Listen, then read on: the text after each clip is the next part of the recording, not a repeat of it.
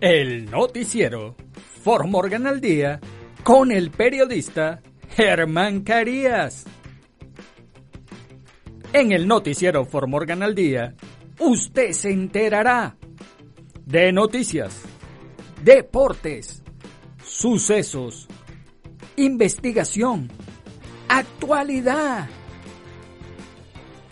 Acompaña al periodista Germán Carías de lunes a viernes en sus dos ediciones a las 6 de la tarde y a las 10 de la noche.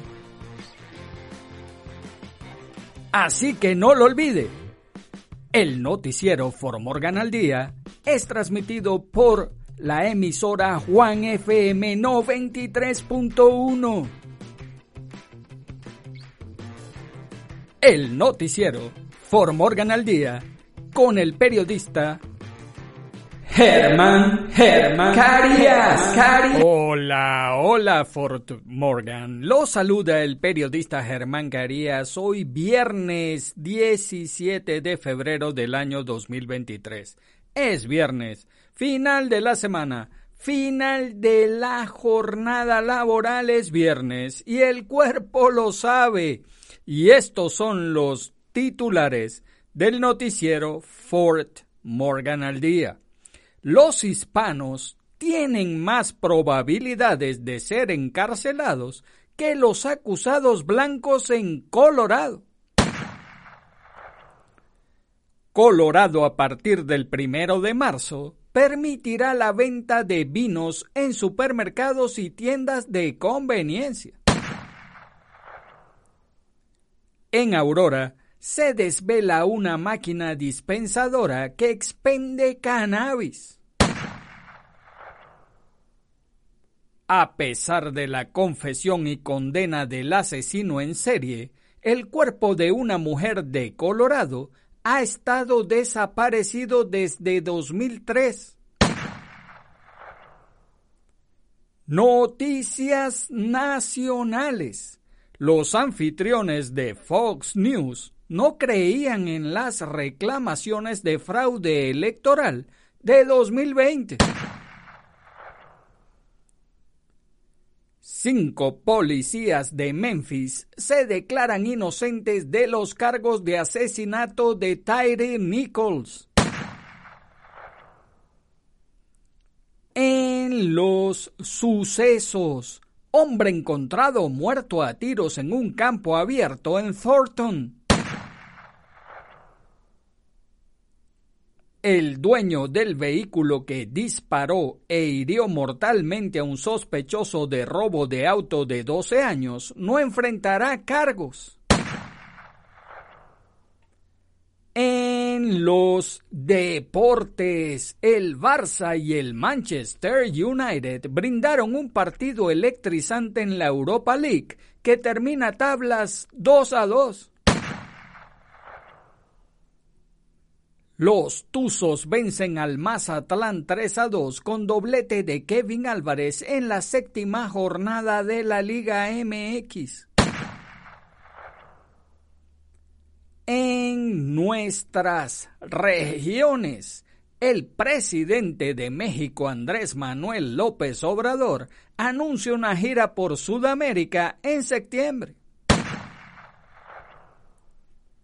Jennifer González declara sobre supuesta persecución a seguidores ante la Cámara de Representantes de Puerto Rico.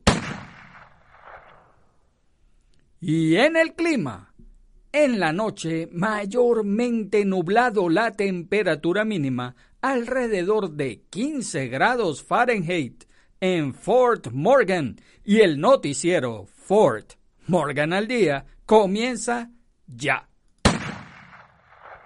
Los hispanos tienen más probabilidades de ser encarcelados que los acusados blancos en Colorado. Un estudio pionero en la nación, realizado por ocho oficinas del fiscal del Distrito de Colorado, muestra que los acusados hispanos tienen más probabilidades de ser sentenciados a la cárcel o prisión que los acusados blancos que enfrentan cargos similares y tienen antecedentes penales similares. El estudio, publicado esta semana, analizó los procesos penales de la Oficina del Fiscal de Distrito de Denver y otras siete oficinas del fiscal del distrito en todo el estado, incluidos los condados de Boulder, Jefferson, Arapahoe, Douglas, Larimer, Summit, Eagle, Gunnison y La Plata, entre otros. El esfuerzo examinó al menos 327 mil casos presentados y resueltos entre 2017 y mediados de 2022, y algunas oficinas del fiscal del distrito estudiaron plazos más cortos dentro de ese periodo de seis años. Los investigadores controlaron factores como la edad de los acusados, sus antecedentes penales, su género y la gravedad de los cargos para tratar de identificar cómo la raza de cada acusado afecta el proceso judicial. Nos ayuda más a comparar manzanas con manzanas, dijo Lauren Gates, directora de proyectos del proyecto del Tablero Fiscal de Colorado, que se lanzó en septiembre con ocho oficinas del fiscal de distrito y ahora está agregando otras cinco oficinas al esfuerzo. El estudio se centró en los puntos de un caso penal en la que los fiscales pueden influir en el resultado, incluidas las reducciones de cargos y ofertas de declaración de culpabilidad, despidos y sentencias. Los investigadores encontraron diferentes áreas de disparidad en varias oficinas. En Denver, los acusados blancos tenían más probabilidades de que los cargos por drogas se redujeran de delitos graves a delitos menores o de delitos menores a delitos intrascendentes que los acusados negros en una situación similar, mostró la investigación, con aproximadamente el 50% de los acusados blancos probablemente viendo una reducción en comparación con el 48% de los acusados negros y el 52% de los acusados hispanos. Colorado a partir del primero de marzo permitirá la venta de vinos en supermercados y tiendas de conveniencia. En solo dos semanas, los habitantes de Colorado podrán recoger una botella de vino junto con sus compras. El primero de marzo de 2023 entrará en vigencia la Proposición 125, aprobada por los votantes, que permitirá la venta de vino en supermercados y tiendas de conveniencia. La medida fue aprobada por estrecho margen en noviembre, con el 50,6% votando a favor y el 49,4% votando en contra. Ben Arman Amari, copropietario de Vineland Liquors en Arvada, estuvo entre los que votaron en contra de la medida. Estaba decepcionado de verlo pasar, pero también esperaba que pasara por un margen más amplio. La proposición 125 estuvo muy cerca y pensamos que iba a aprobarse con gran éxito, así que nos gustó el apoyo de la comunidad de Colorado, dijo Armari. Fue una derrota difícil, ya sabes, al final, pero me enorgulleció ver cómo mucha gente estaba un poco en contra. Fue un lanzamiento de moneda al final. Armari y muchos otros propietarios de tiendas de licores en Colorado ahora tienen que repensar sus modelos comerciales y prepararse para un mercado de competidores mucho más grandes que ellos incluidas las principales cadenas de tiendas de comestibles que llenarán sus estantes con vino. Actualmente Amari estima que alrededor del 40% de sus ingresos proviene de las ventas de vino. En Aurora se desvela una máquina dispensadora que expende cannabis. Terrapin Care Station en Aurora presentó recientemente una nueva máquina expendedora que dispensa cannabis. En el Denver Post fueron los primeros en informar la historia. La máquina expendedora se llama ACE o Automated Cannabis Experience y es la primera de su tipo.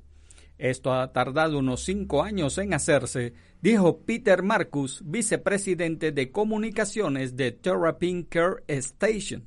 Marcus dice que la empresa está trabajando con BMC Universal, una empresa con sede en Canadá, en el proyecto.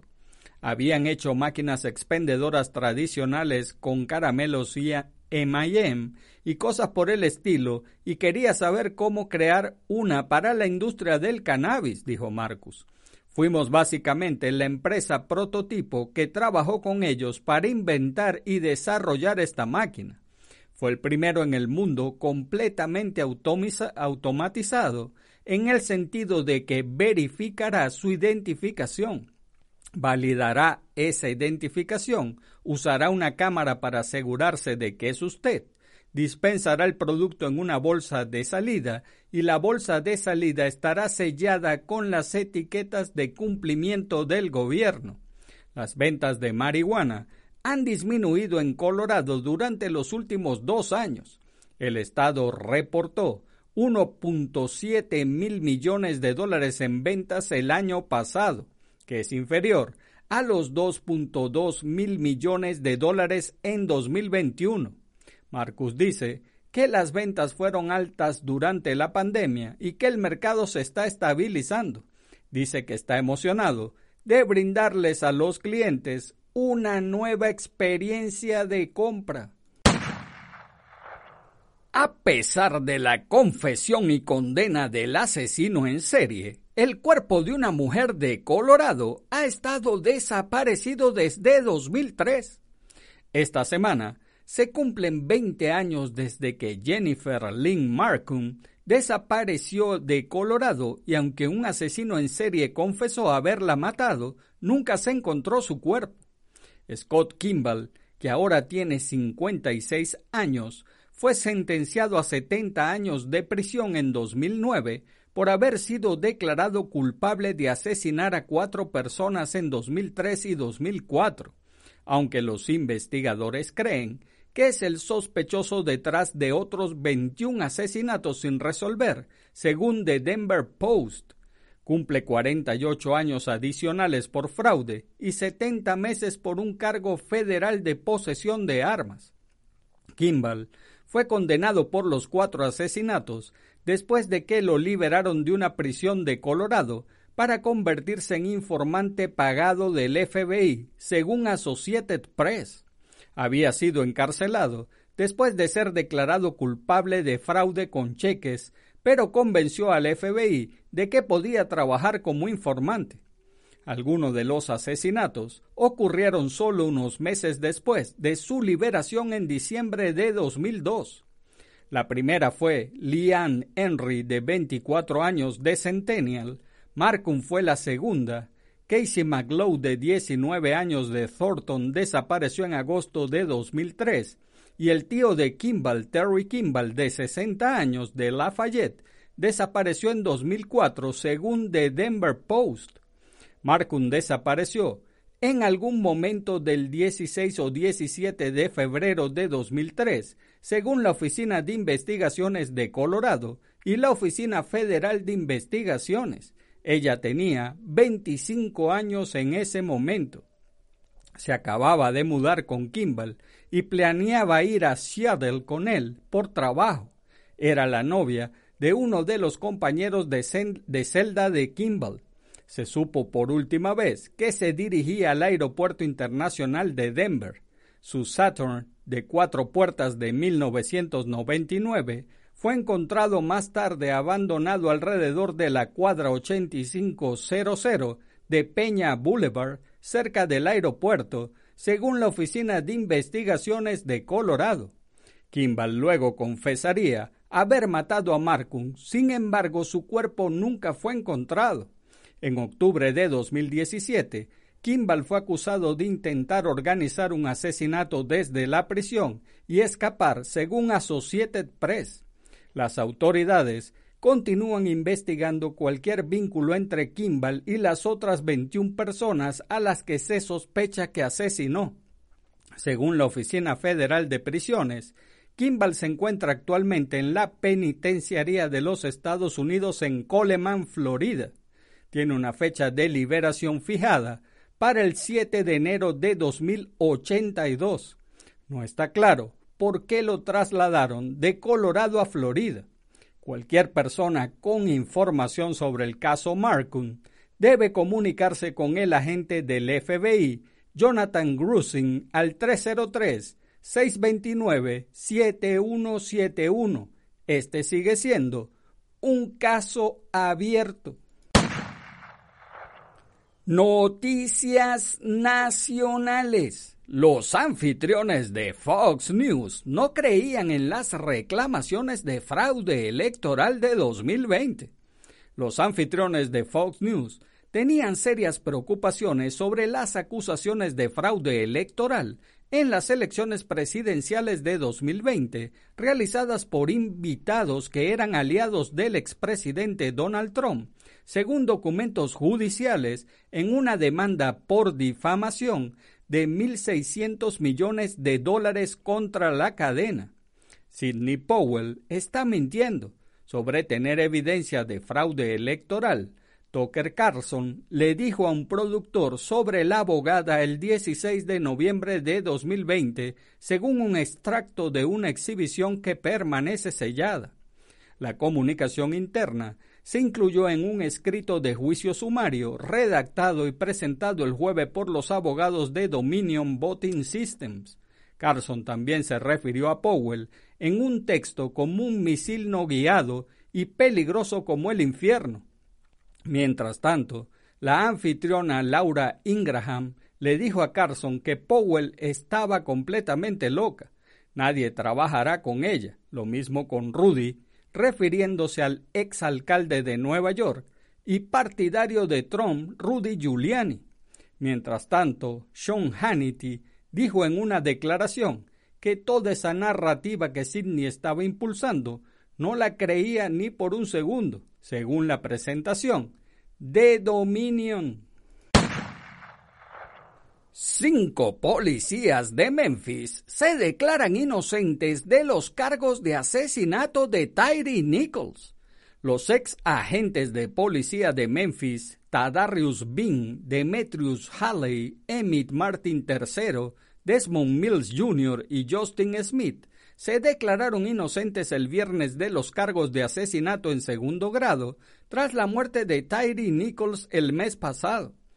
Fueron despedidos y acusados de asesinato en segundo grado y otros delitos. Nike Nichols murió tres días después de que un grupo de policía de Memphis lo confrontara después de una parada de tráfico el 7 de enero. Los cinco oficiales se enfrentaron a un juez de Tennessee el viernes para su lectura de cargos. El video del incidente provocó protestas en todo el país y llamados a reformar la policía.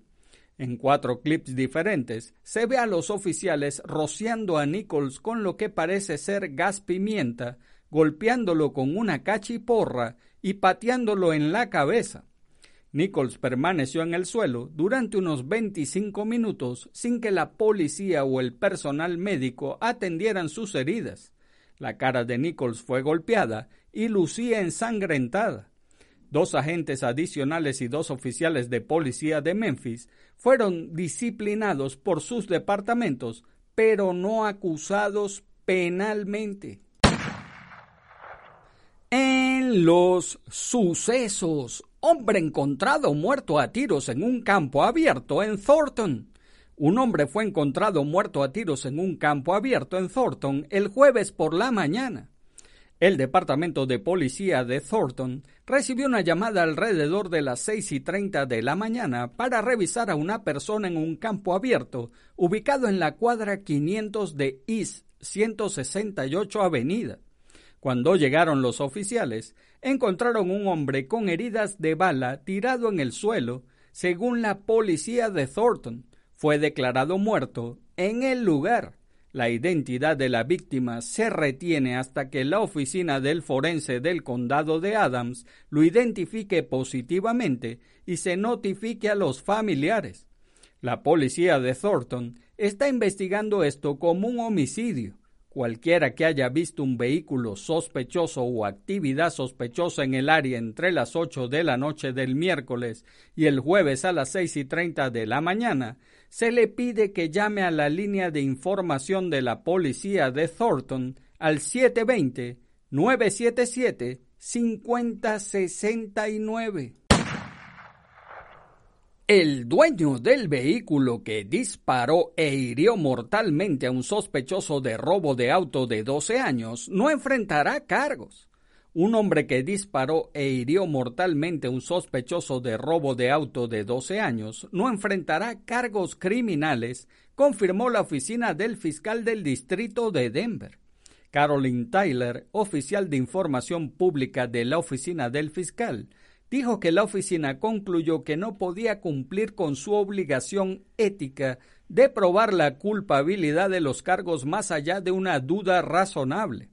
En algún momento del domingo 5 de febrero, el Departamento de Policía de Denver recibió un informe de un robo de automóvil en la cuadra 8300 de East Northfield Boulevard. El propietario del cuando el propietario se acercó al automóvil, estaba involucrado en un intercambio de disparos con los que estaban dentro del vehículo, según la policía de Denver.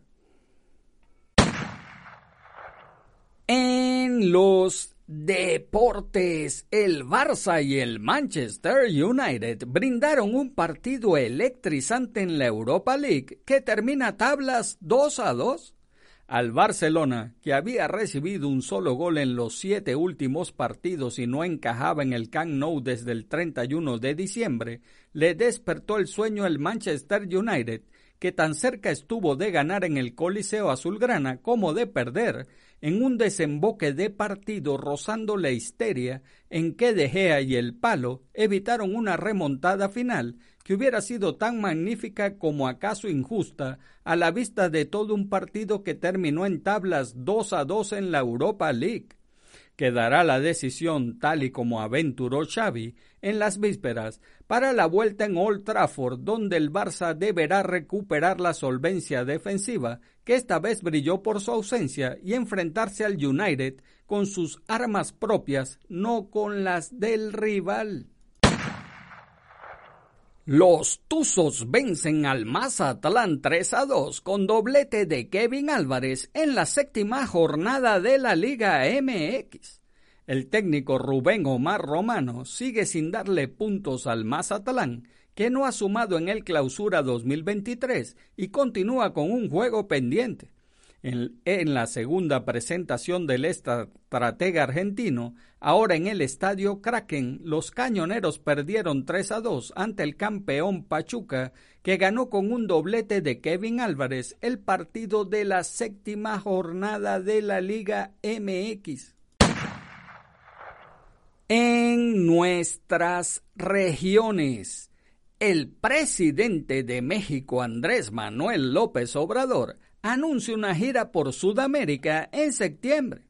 Este viernes, durante su conferencia mañanera en Sonora, el presidente Andrés Manuel López Obrador reveló que planea hacer un viaje a América del Sur en septiembre próximo, con motivo del 50 aniversario del asesinato del presidente chileno Salvador Allende. Tengo pensado hacer un viaje para América del Sur para visitar algunos países, pero creo que va a ser muy cerca al 50 aniversario del asesinato del presidente Allende en Chile, precisó López Obrador. Sin más detalles, López Obrador adelantó que esta gira podría ocurrir en septiembre próximo y explicó que aprovechará para ir a países como Colombia, Argentina, Brasil y Chile. El mandatario dijo que actualmente tiene comunicación con los presidentes Gustavo Petro de Colombia, Alberto Fernández de Argentina y Luis Ignacio Lula da Silva de Brasil. Con este último dijo, probablemente tendrá una conversación hoy viernes. Jennifer González declara sobre supuesta persecución a seguidores ante la Cámara de Representantes de Puerto Rico. La comisionada residente Jennifer González compareció este viernes ante la Comisión Anticorrupción e Integridad Pública de la Cámara de Representantes de Puerto Rico para testificar sobre los comentarios que realizaron a finales de enero en un acto político donde alegó ante simpatizantes que sabía de la supuesta persecución que sufren sus seguidores que laboran en agencias públicas. Lo que la comisión está buscando es que se sepa la verdad. La comisionada residente hizo unas afirmaciones en su discurso de que había presidentes de comité municipales del Partido Nuevo Progresista PNP y empleados públicos que estaban siendo amenazados con ser votados del gobierno. Así que buscaremos la verdad de esas expresiones, dijo el representante popular Héctor Ferrer Santiago, presidente de la Comisión Anticorrupción. Las expresiones de González se producen cuando existe la expectativa de que en algún momento del año anuncie que aspirará a la candidatura a la gobernación por el PNP, a pesar de que el primer ejecutivo, Pedro Pierluisi, ha insistido en que buscará la reelección. Los resultados de una encuesta divulgada esta semana revelaron que en una hipotética primaria, la comisionada residente recibiría el apoyo del 64% de los afiliados a La Palma, frente a un 25% de Pierre Luisi. Y en el clima, en la noche mayormente nublado la temperatura mínima alrededor de los 15 grados Fahrenheit, viento del sur alrededor de 7 millas por hora y luego llegará del oeste después de la medianoche. Y les voy a decir que el lunes, que es día de los presidentes, pues no va a haber noticiero, así que nos vemos el martes. El lunes no hay noticiero, el martes estamos de vuelta. Y amigos de Formorgan, eso es todo por ahora. Hagan bien y no miren a quién porque los buenos somos mayoría y por favor salude a su prójimo. Es una buena costumbre dar. Los buenos días, las buenas tardes y las buenas noches. Además, saludar es gratis. Y recuerde, si Dios contigo, ¿quién contra ti? Se despide el periodista Germán Carías. Chau, chau. El noticiero For al día con el periodista Germán Carías. En el noticiero For al día, usted se enterará de noticias, deportes, sucesos, investigación, actualidad Acompaña al periodista Germán Carías de lunes a viernes en sus dos ediciones a las 6 de la tarde y a las 10 de la noche. Así que no lo olvide. El noticiero Formorgan al Día es transmitido por la emisora Juan FM 93.1. El noticiero Formorgan al Día con el periodista Germán Germán Carías.